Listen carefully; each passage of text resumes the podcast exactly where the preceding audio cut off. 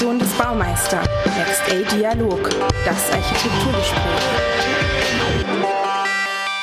Ja, wir sind heute auf den Spuren von Hans Döllgast. Hans Döllgast, geboren 1891 in Neuburg an der Donau. Und neben mir? Mein Name ist Alexander Ftenakis. Ich bin Architekt äh, in München und habe mich seit äh, circa 2008 mit Hans Döllgast beschäftigt.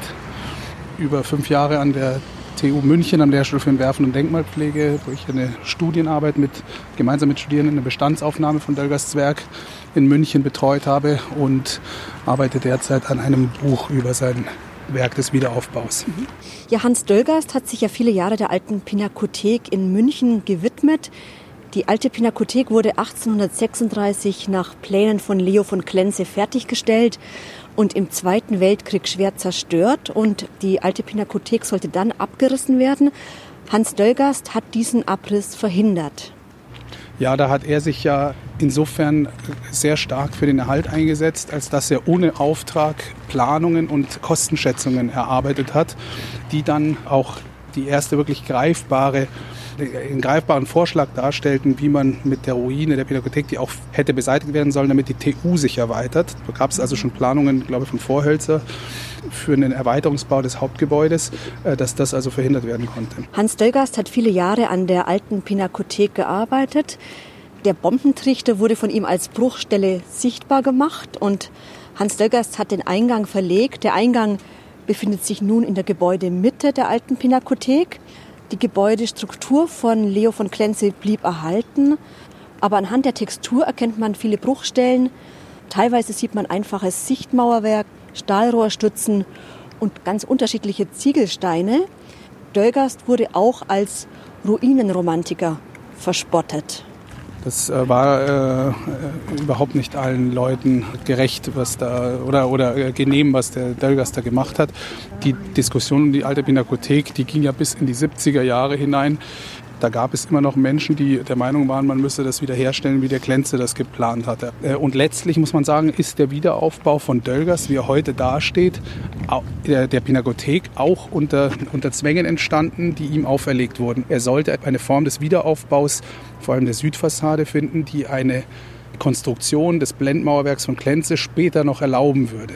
Hans Dölgast hat uns auch ein wichtiges Werk hinterlassen, den Südfriedhof und wir sind hier unterwegs im Südfriedhof. Der Südfriedhof wurde im Zweiten Weltkrieg auch schwer zerstört. Hans Dölgers hat den Südfriedhof wieder aufgebaut. Wenn man die Geschichte kennt, kann man sehr gut ablesen, dass Dölgers geschaut hat, dass im Wiederaufbau auch die Spuren des Dagewesenen hinterlässt. Dass man die Wunden offen zeigt. Also dass man nicht hergeht und die Geschichte des Gebäudes so überformt, dass man sie nicht mehr erkennen kann, sondern er hat im Grunde die Zerstörung als einen Teil der Biografie des Gebäudes begriffen und ist auch so mit ihr umgegangen. Man sieht es hier auch sehr gut. Hier zum Beispiel die Friedhofsmauer, die besteht aus ganz unterschiedlichen Ziegelsteinen. Die sind mal heller, mal dunkler. Dann sieht man hier auch ganz schön unterschiedlich breite Fugen. Und es sieht ein bisschen so aus wie ein Flickwerk und hat dadurch, finde ich, auch eine unheimliche Kraft und Ausstrahlung.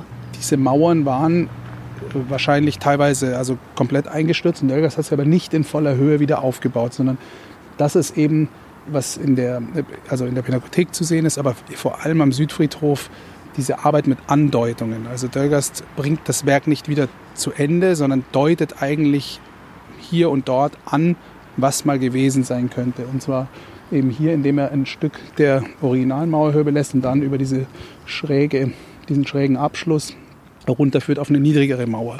Und warum die niedrigeren Mauern statt des Wiederaufbaus? Erstens, weil es natürlich eine Frage der, der zur Verfügung stehenden Mittel war. Der Südfriedhof war ja schon aufgelassen. Schon vor dem Kriegsende war der Südfriedhof nicht mehr in Betrieb. Das heißt, er wurde nach dem Krieg nicht wieder aufgebaut, um als Friedhof zu funktionieren, sondern als Garten oder als äh, öffentlicher Park. Und insofern ging es Dölgers auch darum, den Bezug aus der Stadt Sichtbezüge in den Friedhof hinein zu erlauben und die hohen Mauern wieder aufzubauen, würden dem äh, entgegentreten. Von den Arkaden ist eigentlich heute nichts mehr zu sehen. Was wir sehen können, ist die äußere Mauer der Arkaden, die Dölgast teilweise in ihrer Originalhöhe belassen hat. also da so andeutet, dass es mal hier eine größere, höhere Struktur gab. Und was er getan hat, ist im Grunde nur die Endpunkte der vorherrschenden Planung auf dieser Seite des Friedhofs wieder aufzubauen. Also die zwei Kapellen und die ehemalige Aussegnungshalle wiederherzustellen. Also quasi die Kardinalpunkte dieser, dieser Halbkreisform sind da und auch die Umfassungsmauern, die Arkaden selber sind nicht erhalten. Hans Dölgast war ein sehr eigenwilliger Architekt, wenn wir uns jetzt mal vorstellen, Nachkriegszeit.